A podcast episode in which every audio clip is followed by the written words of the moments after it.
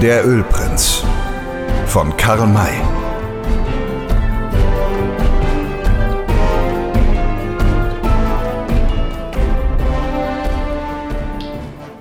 Der Ölprinz Teil 8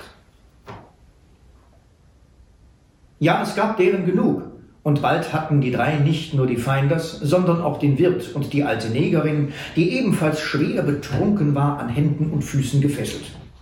Nun ließ Sam seine beiden Gefährten als Wächter zurück und ging nach dem Lagerplatz der deutschen Auswanderer. Als er sich diesem näherte, hörte er eine jugendliche Stimme rufen, Who's there? I shoot! Wer ist da? Ich schieße! Sam Hawkins ist's, antwortete er. Schon? Das ist prächtig. Kommt herein, Sir. Steigt über diese Wagendeichsel. Bin zu klein dazu. Will lieber drunter wegkriechen. Sam bemerkte, dass man inzwischen mit den Wagen ein Viereck gebildet und die Tiere hineingetrieben hatte. Sein Rat war also befolgt worden, doch leider erst dann, als man durch Schaden klug geworden war. Der Wächter, der die Wache gehabt und ihn angerufen hatte, streckte ihm die Hand zum Gruß entgegen. Es war Shiso, der Sohn des Indianerhäuptlings. Er hatte im reinsten Englisch gesprochen. Jetzt fragte ihn Sam, Hoffentlich sprechen Sie auch Deutsch, junger Freund, nachdem Sie sechs Jahre in Deutschland gewesen sind. Ziemlich gut. So lassen Sie uns die Schläfer wecken und Deutsch mit ihnen sprechen. Doch horch, wer kommt da? Sie horchten in die Nacht hinaus. Man hörte Pferdegetrappel vom Dorf her. Ein Reiter ist's, ein Einzelner, flüsterte Schießo. Wer mag das sein? Es ist kein Reiter, erwiderte Sam. Das höre ich am Hufschlag. Es ist meine gute alte Mary, die mir nachgelaufen kommt. Sie kennen sie noch von früher her? Ja, ich kenne sie. Aber bitte sagen Sie nicht Sie, sondern du zu mir. Ich bin Indianer und will einer bleiben und den Gewohnheiten meines Stammes nicht untreu werden. Recht so, mein Junge. Bist also drüben nicht stolz geworden. Da wird der alte Sam dich lieb behalten. Hast mir viel zu, erzählen, zu erzählen, doch es ist jetzt nicht die Zeit dazu. Müssen es für später aufheben. Das Maultier kam bis an die Wagendeichsel heran, wo Sam noch immer stand und rieb den Kopf an seiner Schulter. Durch das laute Sprechen waren die Schläfer wach geworden. Sie kamen herbei, um zu fragen, wer gekommen sei. Sie konnten Sam nicht sehen, weil das Feuer verloschen war. Schmidt empfing ihn jetzt ganz anders als beim ersten Mal und erteilte die Weisung, dass das Feuer wieder angebrannt werden sollte. Als es den Platz beleuchtete, stellte ihm Chissot die Anwesenden vor. Die drei jüngeren, aber auch verheirateten Auswanderer hießen Strauch, Ebersbach und Uhlmann. Chissots junger Freund wurde Adolf Wolf genannt. Mehr wollte Sam zunächst nicht wissen. Die Frauen und Kinder, unter denen keine Kleinen waren, kamen auch herbei. Der Scout konnte selbstverständlich nicht fernbleiben. Und so waren alle beisammen, als Hawkins in seiner eigenartigen Weise von seinem heutigen Zusammentreffen mit den Feinders zu erzählen begann. Außer dem jungen Indianer hatte bisher keiner der Anwesenden den listigen Sam Hawkins gekannt. Als sie nun hörten, in welcher Weise er die Wetten gewonnen, die Feinders in den Schlaf getrunken und dann sich ihrer Personen versichert hatte, erkannten sie trotz der Einfachheit und Bescheidenheit seiner Darstellung, dass dieses kleine, sonderbare Männchen keineswegs ein gewöhnlicher Waldläufer sei. Das fühlte auch der alte Schmidt. Darum streckte er ihm, als die Erzählung zu Ende war, die Hand entgegen und sagte in entschuldigendem Ton, ich sehe ein, dass ich Sie um Verzeihung bitten muss. Ich habe Sie verkannt. Hoffentlich tragen Sie es mir nicht nach. Werde mich hüten, lachte der Kleine. Habe an mir selbst genug zu tragen und werde mich also nicht noch mit anderen Leute Fehler schleppen. Der Hanswurst ist vergeben und soll auch vergessen sein, wenn ich mich nicht irre. Sie behaupten also, dass diese zwölf Personen die Feinders sind. Ja. Und dass sie mit Stone und Parker ermordet werden sollten? Ja. So liegen Gründe genug vor, sie alle um den Hals oder wenigstens in das Zuchthaus zu bringen. Wir werden sie also während dieser Nacht gut bewachen und morgen der Behörde übergeben. Nein, das werden wir nicht. Ja, was denn sonst? Sie laufen lassen. Laufen lassen? Solche Verbrecher, denen Sie soeben erst mit heiler Haut entgangen sind? Ja, haben Sie denn ein Gehirn im Kopf? Vielleicht steckt's drin in den Stiefeln, wenigstens habe ich es nicht, Master Schmidt. Man merkt es wohl, dass Sie noch fremd hier im Land sind. Welche Behörde meinen Sie denn? Wo gibt es denn eine? Und wenn, hat sie dann auch die nötige Gewalt? Kann ich beweisen, was ich behaupte? Hm? Na, ich denke doch. Nein, ich halte diese Männer für die Feinders, weil sie ihrer zwölf sind und einer von ihnen Butler heißt. Ist das vor dem Richter ein Beweis? Ich behaupte, dass man uns ermorden wollte, denn ein Betrunkener hat das geschwatzt. Ich sage Ihnen, dass Sie überfallen werden sollen, denn ich vermute es. Was wird der Richter denn dazu meinen? Hm? Und wenn er die Anzeige wirklich annimmt und die Feindes einsperrt, so haben wir davon nichts als Aufenthalt und eine Menge Scherereien, dass wir himmelblau vor Ärger werden. Nun wohl, bilden wir selbst ein Gericht. Wir verurteilen die Spitzbuben zum Tode und geben jedem von ihnen eine Kugel. Soll mich Gott behüten. Ich bin kein Mörder. Nur in Verteidigung meines Lebens vergieße ich notgedrungen Menschenblut. Also wollen Sie die Schurken wirklich laufen lassen? Ja. Und Sie sollen keine Strafe bekommen? Doch, gerade deshalb, weil sie bestraft werden sollen, will ich sie erlaufen lassen. Das ist widersinnig. Nicht doch, Master Schmidt. Die Sache hat den besten Sinn, den es geben kann, wenn ich mich nicht irre. Es gehört nur ein wenig Grütze im Kopf dazu, um das zu begreifen. Haben Sie welche drin? Herr, jetzt werden Sie beleidigend, brauste Schmidt auf, der sich trotz seines Versprechens wieder nicht zügeln konnte. Beleidigend? Nein. Spreche nur stets so, wie mir geredet wird.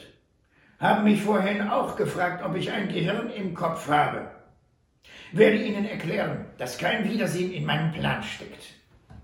Wir haben jetzt gegen die Bande nur Vermutungen, müssen also nach Beweisen fischen. Lassen wir die Kerls jetzt laufen, so überfallen sie ihren Wagenzug und wir nehmen sie beim Schopf. Na, dann haben wir den Beweis, der Ihnen an den Kragen gehen wird, wenn ich mich nicht irre. Wie? Überfallen sollen wir uns lassen? Und da begeben wir uns aber doch in eine Gefahr, in der wir umkommen können. Denke darüber anders.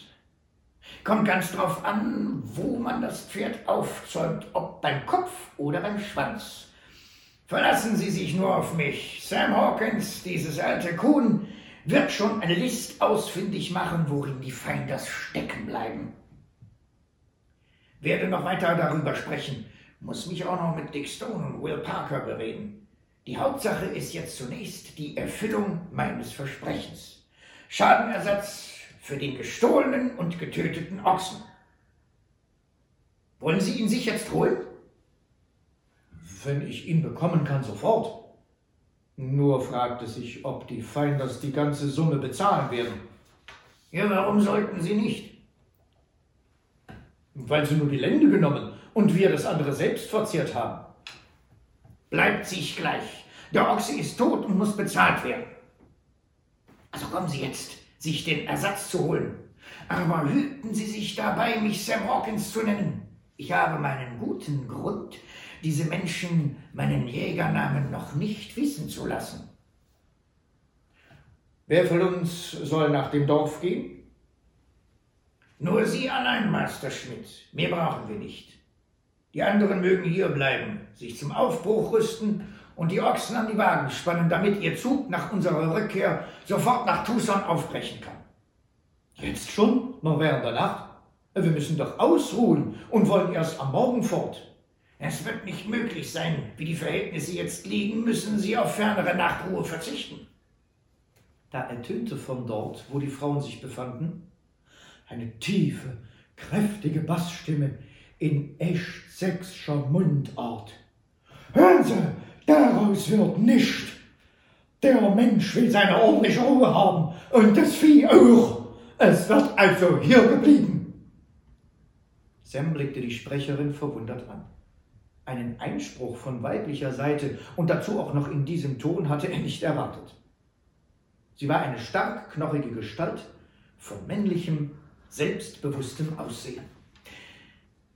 Hätte das Feuer heller gebrannt oder wäre es Tag gewesen, so würde das der Kleine bemerkt haben dass sich nämlich unter ihrer scharf gebauten Nase eine dunkle Linie hinzog, die man beim besten Willen doch nicht anders als einen Schnurrbart nennen konnte. Ja, da gucken Sie immer nur her, fuhr sie fort, als sie den befremdeten Blick des Westmanns auf sich gerichtet sah. Es wird mir anders. Bei Tage wird gefahren und bei Nacht geschlafen. Da könnte ja Schäder kommen und unsere Ordnung über den Haufen werfen. Ne? Aber mein Vorschlag zielt nur auf Ihre Sicherheit und auf Ihren Vorteil hin, liebe Frau, antwortete Sam. Das machen Sie mir nicht weiß, entgegnete sie wegwerfend. Ein ordentlicher Mensch treibt sich nicht so mitten in der Nacht und bei solcher Finsterheit in Amerika rum. Ja, wenn es daheim wäre, da ließ ich's mir gefallen, ja, aber in fremden Erdteilen wartet man hübsch ruhig, bis es Tag geworden ist. Verstehen Sie mich? Ja, freilich verstehe ich Sie, liebe Frau, aber ich denke, liebe Frau, unterbrach sie ihn, ich bin gar nicht Ihre liebe Frau. Wissen Sie, wer ich eigentlich bin und wie ich heißen du? Ja, natürlich, Sie sind die Gattin eines dieser vier Gentlemen. Gentlemen? Reden Sie Deutsch! Wenn Sie eine ordentliche deutsche Frau vor sich haben. Ich bin die Frau Ebersbach, geborene Morgenstern und verwitwete Leihmüllern. Der da, dabei deutete sie auf einen der drei jüngeren Auswanderer, ist mein gegenwärtiger Gemahl und Ehemann, Herr Schmiedemeister Ebersbach. So wird's nämlich geschrieben, gesprochen aber Ebersbach. Und das ist nur gleich von vornherein wissen. Er tanzt nie etwa so wie Sie pfeifen. Nee, nee, nee, nee, nee, nee. Sondern hat sich ganz nach mir zu richten, weil ich elf Jahre älter bin und also mehr Verstand und Erfahrung haben muss als er.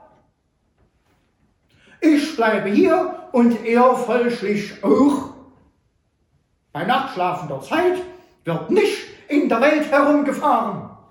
Da keiner der Auswanderer eine Entgegnung aussprach, so ließ Sam Hawkins seine lebhaften Äuglein lustig im Kreis herumgehen und meinte dann, wenn die Herren gewohnt sind, dieser gebieterischen Lady zu gehorchen, so kann ich nur bitten, wenigstens diesmal eine Ausnahme zu machen. Er wollte weitersprechen, aber sie fiel ihm schnell in die Rede. Äh, was Sie nicht sprachen? Eine Ausnahme? Als ob ich mir das gefallen ließe? Da kennen Sie mich schlecht. Was gucken Sie mich denn so an? Sie brauchen hier kein solches Gesicht zu machen. Wissen Sie, wer ich bin? Ne? Ich bin's nämlich, nachdem man sich zu richten hat. Verstehen Sie mich? Wer hat denn die ganzen Kosten bezahlt für die Überfahrt und nachher auch für den Landweg bis hierher? Und wer wird noch alles weiter herborgen müssen? Ich, ich bin's Kapital. Nun wissen Sie alles. Und nun wollen wir wieder schlafen gehen. Wieder sagte keiner der Männer ein Wort dagegen. Selbst Schmidt nicht, der doch der Anführer zu sein schien, vor Abend gegen Sam auch noch so kräftig aufgetreten war. Darum stand der kleine Jäger vom Feuer, wo er gesessen hat, auf und sprach in gleichgültigem Ton. Ganz wie Sie wollen. Sagen wir also gute Nacht, wenn ich mich nicht irre. Es ist das letzte Mal, dass Sie es tun, denn ich bin überzeugt, dass der heutige Schlaf Ihr letzter ist. er wandte sich zum Gehen. Da stand die Frau auch schnell auf, hielt ihn am Arm fest und fragte, Unser letzter Schlaf. Wie meinen Sie denn, dass Sie kleines Mädel Sie, hä? Sie war allerdings, als sie so neben ihm stand, um einen Kopf länger als er. Er entgegnete freundlich, ich meine, dass Sie morgen früh nicht wieder aufwachen werden. Warum denn das nicht? Weil Sie tot sein werden. Tot? Es fällt mir gar nicht ein. Puh, Frau Rosa die Ebersbach stirbt noch lange nicht. Glauben Sie, dass die zwölf Vagabunden, mit denen Sie es zu tun haben, gesonnen sein werden, sich nach Frau Rosalie Eberspach zu richten? Die können's nicht tun. Die sind gefangen und gebunden, wie Sie uns erzählt haben. Die werden sich aber frei machen und über sie herfallen, sobald ich mich mit meinen Kameraden aus der Schenke entfernt habe. Sie wollen sich entfernen? Wollen fort? Es ist doch eigentlich Ihre Pflicht, diese Gefangenen zu bewahren, bis wir uns in Sicherheit befinden. Was soll ich denn von Ihnen denken, wenn Sie uns im Stich lassen und hier verschwinden wie die Butter an der Sonne? Denken Sie, was Sie wollen. Schöne Rede ist das, sehr schöne Rede. Haben Sie noch nicht gehört, dass Männer gegen Damen aufmerksam zu sein und sie zu beschützen haben. Und Frau Rosalie Eberspach ist eine Dame. Verstanden? Ganz richtig, aber wer sich unter meinen Schutz begibt, der hat sich auch nach mir zu richten. Auch verstanden? Sie sollen überfallen werden. Geschieht das hier, nachdem Sie sich wieder schlafen gelegt haben, so sind Sie verloren. Geschieht es nicht, so können wir den Feind das nichts beweisen und Sie bleiben straflos. Um den Beweis ihrer Schurkerei zu führen, müssen wir nach Tucson aufbrechen, wo ich den Kommandanten bitten will, uns ein Fähnlein Soldaten zur Hilfe zu geben. Deshalb müssen wir schon am Morgen in Tucson sein, um die Falle, die wir den Feindes stellen wollen, fertig zu haben, bevor die Bande sie bemerkt. Können Sie das begreifen, Frau Ebersbach, geborene Leiermüller? Warum haben Sie das denn nicht gleich gesagt? fragte sie in ganz anderem Ton. Übrigens bin ich als Leiermüller verwitwet, aber nie geboren. Wenn Sie so vernünftig mit mir reden eben Itze, bin ich auch vernünftig. Ich bin auch nie auf den Kopf geflogen. Das können Sie sich mal merken. Also, wollen wir der Ochsen anspannen und uns zum Weiterfahren fertig machen. Aber dass nur Schmidt mit Ihnen gehen soll, daraus wird nichts. Ich will mal die Kerls auch ansehen. Warten Sie ein bisschen, ich geh mal eben meine Flinte holen. Sie ging also zu ihrem Wagen, wo sich das Gewehr befand. Als sie damit zurückkehrte, wurde sie von ihrem Mann gebeten, Bleib da, Rosalie. Das ist nichts für Frauen. Ich werde an deiner Stelle mitgehen. Du, antwortete sie. Du wärst der Kerl dazu, spiel dich ja nur nicht so als Mann und Helden auf. Du weißt, dass ich das ein für alle Mal nicht leihen kann Du bleibst also hier und wartest, bis ich wiederkomme. Sie wendete sich zu Sam, der leise vor sich hinkichernd mit ihr und Schmidt nach dem Dorf ging. Als sie die Schenke erreichten, waren die Feindes, infolge der drückenden Fesseln, aus ihrem betäubenden Schlaf erwacht, und Butler sprach eben zornig auf Stone und Parker ein. Was will der Mann? fragte Sam Hawkins die beiden Freunde. Was soll er schon wollen? meinte Stone, und wundert sich darüber, dass wir sie haben und nicht sie uns. Fragt, ob dies der Dank dafür sei, dass wir mit ihnen essen und trinken durften. Ja, rief Butler grimmig, indem er an seinen Banden zerrte und sich bemühte, wenigstens den Oberkörper aufzurichten. Was ficht euch an, uns zum Schlaf zu überfallen? Und jetzt in dieser Weise zu behandeln? Wir haben euch gastlich aufgenommen euch nicht beleidigt, nicht das Mindeste getan und dafür nicht das Mindeste getan? unterbrach ihn Sam. Glaube wohl, dass euch das ärgert. Hm? Übrigens, wozu die vielen Worte? Wir kennen eure Absichten und denen wir zum Opfer fallen sollten. Und zum Dank dafür gedenken wir euch dem Richter auszuliefern. Da lachte Butler höhnisch und fragte, und wer wird euch ohne Beweise glauben, hä? Ihr habt euch in eurem Rausch verplappert und eure Schurkerei gestanden.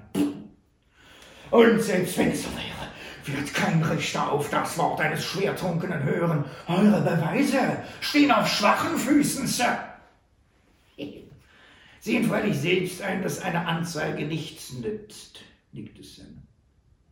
Werden so viel Zeit mit euch und dem Richter verlieren, dass wir allerdings lieber davon absehen. Das ist der beste Gedanke, den ihr haben könnt. Nun hoffe ich aber auch, dass ihr uns die Fesseln abnehmt. Nicht so stürmisch, Sir. Haben vorher noch ein Wort mit euch zu reden. Ha? Macht schnell. Was wollt ihr denn noch? Bezahlung für den Ochsen, den ihr erstochen habt. Was geht euch der Ochse an? Sehr viel. Haben uns nämlich diesen Auswanderern angeschlossen. Wollen auch hinauf in die Berge, um Bären und Biber in Fallen zu fangen, gerade so wie wir. Sind also Gefährten geworden und haben nun die Pflicht dafür zu sorgen, dass sie ihren Verlust ersetzt erhalten. Wir geben nichts, rief Butler. Schadet nichts. Was ihr uns nicht gibt, das nehmen wir uns. Wie hoch wird wohl der Wert des Ochsen sein, Master Butler? Das ist uns gleich. Wir haben kein Geld mehr. Ihr wisst ja, dass ihr uns durch die Wetten alles abgenommen habt. Habt euch aber wenig darüber geärgert, weil ihr es uns wieder rauben wolltet. Rechnen wir 150 Dollar? Hm? Meinetwegen 100.000. Wir können nicht bezahlen. Mit Geld freilich nicht. Das ist auch nicht nötig. Werdet wohl nicht ganz und gar leere Taschen haben. Hm? Sounds, wollt ihr uns etwa die Taschen ausräumen? Das wäre Raub! Schadet nichts. Freut uns, euch einmal ins Handwerk pfuschen zu können. Wir sind keine Räuber. Und wenn ihr euch an unserem Eigentum vergreift, werden wir euch anzeigen. Sollte uns nur lieb sein. Möchte gern wissen, was der Richter sagt, wenn er euch zu sehen bekommt. Also vorwärts, Dick und Will wollen mal sehen, was in den Taschen alles drin ist. Die beiden Genannten machten sich nun mit dem größten Vergnügen ans Werk. Die Feinders sträubten sich dagegen so viel sie konnten, doch ohne Erfolg. Ihre Taschen wurden alle geleert. Es fanden sich darin viele Gegenstände, besonders einige wertvolle Uhren, von denen man getrost behaupten konnte, dass sie gestohlen oder geraubt worden waren. Sam nahm die Uhren, zeigte sie Schmidt und fragte ihn, Die Burschen besitzen kein bares Geld. Würden Sie diese Uhren an Zahlungsstatt nehmen? Wenn Sie keine Münze haben, ja, antwortete der Gefragte. Doch möchte ich nichts dadurch einbüßen. Ich müsste nämlich die Uhren verkaufen und kein Händler zahlt dafür den wirklichen Wert. Haben Sie keine Sorge, Sie büßen keinen Penny ein. Diese Uhren haben gewiss den vierfachen Wert Ihres Ochsen. Darauf können Sie sich verlassen. Aber mein Gewissen, Herr, wenn diese Gegenstände nun gestohlen sind. Ja, das sind sie wahrscheinlich. So gehören sie den Bestohlenen, nicht mir. Richtig, aber diese Leute würden diese Uhren niemals wiederbekommen. Wahrscheinlich sind sie ermordet. Und selbst wenn das nicht wäre, dürften sie ohne Bedenken zugreifen. Wer soll die Eigentümer suchen und feststellen? Es herrschen hier eben ganz andere Verhältnisse als drüben in der deutschen Heimat. Aber man hat doch, wenn die rechtmäßigen Eigentümer nicht ausfindig gemacht werden können, die Pflicht, solche gestohlenen Gegenstände der Behörde zu übergeben.